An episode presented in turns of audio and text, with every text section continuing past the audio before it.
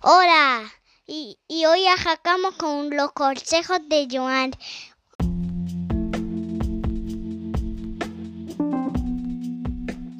Saludos y bienvenidos a un nuevo episodio de los consejos de Joan. Por fin comenzó la serie de Loki, así que vamos a empezar a discutirla durante estos próximos domingos. Si no has visto la serie de Loki, dale stop ahora. Si no te molesta escuchar spoilers o ya viste la serie, pues puedes continuar escuchando esto porque vamos a discutir algunos easter eggs o referencias y obviamente el capítulo. Así que comencemos. La historia comienza en la primera batalla de Nueva York, cuando Loki busca invadir la Tierra y adueñarse de ella. Recordemos que Loki baja a la par de todos los Vengadores en el ascensor, excepto Hulk, el que no, quien no cabe en el elevador, obviamente, y tiene que ir por las escaleras. Y al llegar de la planta baja, sale del edificio siendo Hulk y golpea al Stark, pero al Stark de Endgame. Que había viajado en el tiempo, quien tenía el Tesseract en un manetín, dejándolo a la merced de Loki y obviamente Loki lo tomó y se le transporta tal como se vio en Avengers Endgame. Loki llega al desierto en Mongolia, en donde es detenido por la Agencia de Variación Temporal, la TVA, por sus siglas en inglés, así que vamos a estar diciéndole TVA en el resto del episodio. Estos son los encargados de mantener las líneas temporales en su debido orden. Y en este caso, Loki es detenido por atravesar la sagrada línea del tiempo. Los minuteros, minuteros, que son los agentes de la TVA, son los encargados de, reiniciar, o sea, cuando escuchamos reset, esto es lo que está pasando, que ellos están reiniciando la línea temporal que Loki alteró. Para posteriormente llevarlo a las oficinas de la TVA, donde hay muchos otros seres detenidos. Para darle la bienvenida a Loki, se encuentra Miss Minutes, quien es la mascota, digamos por así decirlo, o la representante de la TVA. De acuerdo con su descripción, ella sabe todo lo que ha pasado a través del tiempo. Ella también le cuenta de las batallas que han ocurrido desde hace mucho tiempo en las líneas temporales y el cómo surgieron los guardianes del tiempo, que fueron los que dejaron el multiverso en una sola, línea temporal.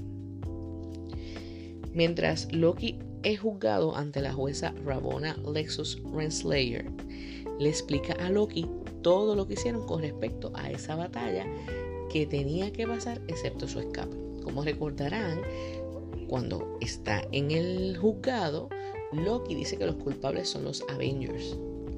Y ella le dice que no, que lo que hicieron los Avengers de viajar en el tiempo, eso se suponía que ocurriera. Pero lo que no se supone que ocurriera es que él escapara.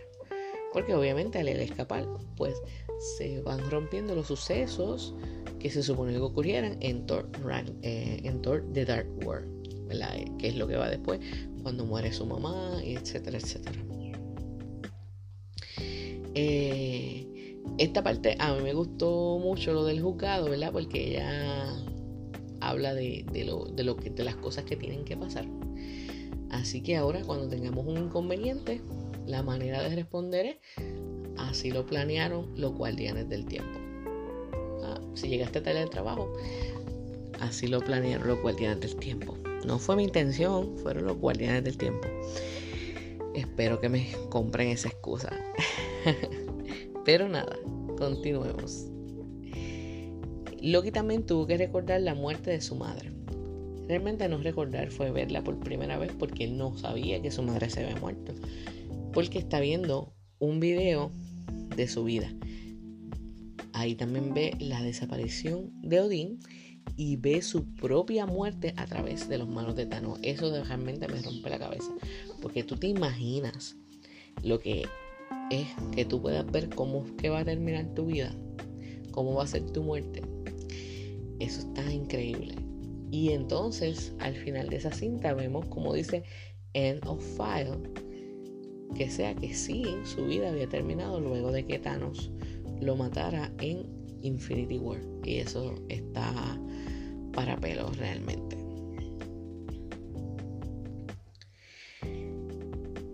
Así que cuando él ve este capítulo, cuando él ve esta película de su vida, ahí es que él se rompe, ¿verdad? Porque vio la muerte de su madre, vio que pues en parte es su culpa, ¿verdad? Porque él mandó a los elfos negros pensando que quien estaba allí era Thor y salió que era su madre. Ve como ve la desaparición de Odín, pero sí ve que Odín sí los quería a ambos. Ve que luchó contra con, Thor, ¿verdad? Mano a mano en Thor Ragnarok.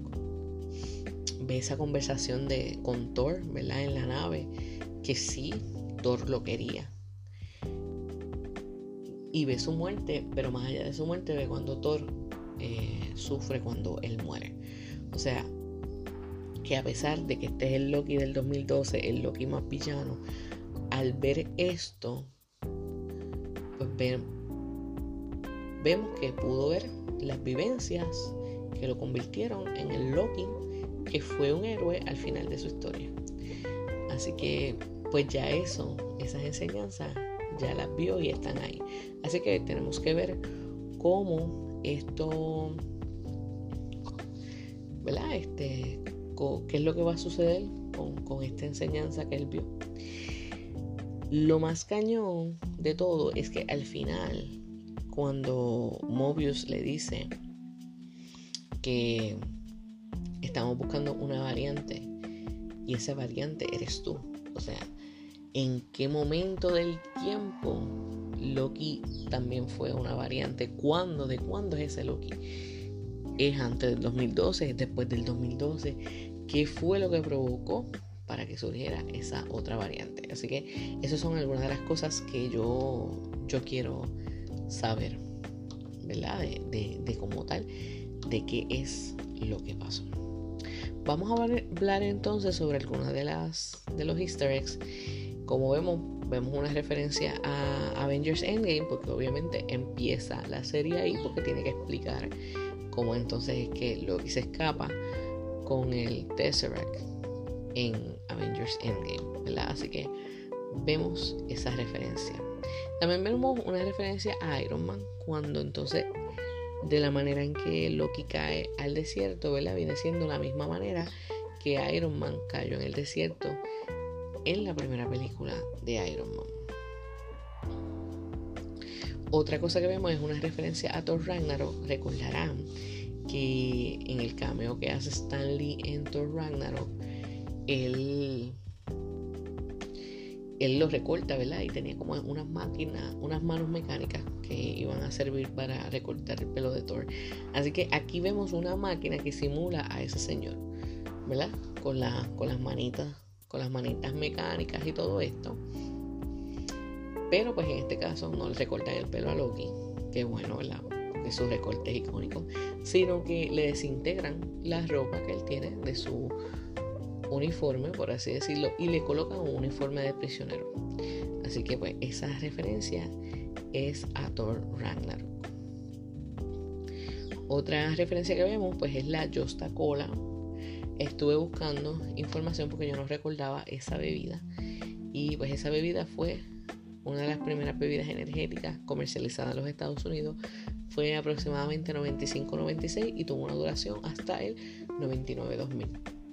Así que me resulta curioso que es posible que veamos eh, cosas así de que fueron famosas en cierto timeline y, la vemos en la y la podremos ver en las oficinas de la TVA así que eso me resulta súper interesante vamos a ver cómo manejan eso. Creo que una de las referencias más grandes es la referencia que hacen de David Cooper verdad que David Cooper era Loki según la serie ¿y quién fue David Cooper? David Cooper fue un famoso secuestrador de aviones que se apoderó de un vuelo que conectaba a Portland con Seattle. El hombre exigió un pago de 200 mil dólares y luego se escapó en paracaídas, pero nunca se encontró la persona, nunca se supo quién era. Esa, investigación estuvo abierta por cuarenta y tantos años y nunca se pudo saber. Estuve buscando porque ese rescate, ¿verdad? Que él obtuvo de 200 mil dólares, que fue en 1971, por la inflación, eso tendría un valor de hoy día de 1.28 millones. O sea que lo que él pidió, los 200 mil que él pidió en el 1971, equivaldría a que alguien pidiera 1.28 millones de dólares. Eso está cañón, imagínense una cosa como esa. Eh, pues pueden buscar, si no saben quién es David Cooper, hay mucha información en, en internet y pues pueden ver el boceto que pues es prácticamente bien parecido a lo que hicieron con Loki, ¿verdad? El recorte que le pusieron, las gafas. Así que esto está sumamente interesante porque explica la razón de por qué nunca encontraron a David Cooper. Y es porque, pues, según esta serie, David Cooper es Loki. Así que, misterio resuelto. Este es bien divertido también ver cuando él llama a Heimdall para que abra el Bifrost cuando se escapa. Así que en el punto de que él se tira por paracaídas, ahí mismo se abre el Bifrost y él se va. Así que eso estuvo bien, sumamente interesante. Así que eh, me gustó esa parte de, la explicación de cómo Loki pues era David Cooper. Esa es una de las cosas que más me llamó la atención y obviamente otra de las cosas que está que te vuelve la cabeza es que la otra variante de la otra variante que están afanamente buscando, pues es el mismo. Así que tendremos que ver en qué línea del tiempo sucedió eso. También pienso que la adición de Owen Wilson como Mobius en la serie le va a dar un toque gracioso y genial. Y no sé si han visto que eh, Tom Hiddleston ha hecho interpretaciones de Owen Wilson, lo ha imitado, así que pueden buscarlo. Eso lo pueden encontrar en las redes sociales, videos de él imitándolo y logra hacerlo de una manera bien cool. Nada, pues esto era lo que quería hablarles de la serie de Loki. Realmente yo estoy súper pompeada, estoy loca porque llegue el próximo miércoles para ver qué es lo que viene. Este, fíjate, hablando de lo de los miércoles, eh, me gusta más los viernes porque hay como que organizo mejor mi semana. Entonces ahora pues los miércoles tengo que sacar tiempo por la noche para poder ver esta serie, ¿verdad? Porque obviamente pues uno trabaja, eh, tiene cosas que hacer por la tarde, está aquí en Puerto Rico, están dando a Betty la Fea de nuevo, así que pues siempre veo este, los últimos, eh, me da break de ver el último cantito, el último cantito de Betty la Fea, así que entonces ahora los miércoles pues tengo que ver a Loki. bueno, eh, ahora sí, los voy a dejar. No sin antes recordarles que pasen por Amazon y Amazon Kindle a ver mi libro Te cuento despechos y pasiones. Les va a encantar. Y pueden pasar por mi fanpage en Facebook, Los Consejos de Joan y por mi Instagram j underscore fvice. Ahí siempre les voy a poner cositas de los temas que vamos a hablar en la semana en el podcast. Así que los dejo. Déjenme saber si se me quedó alguna referencia. Me lo pueden dejar saber a través de los consejos de Joan cuando haga la publicación. Y si les gustó o no la serie. Así que los dejo. Y recuerden que siempre les traeré buen contenido y sonrisas. Tchau.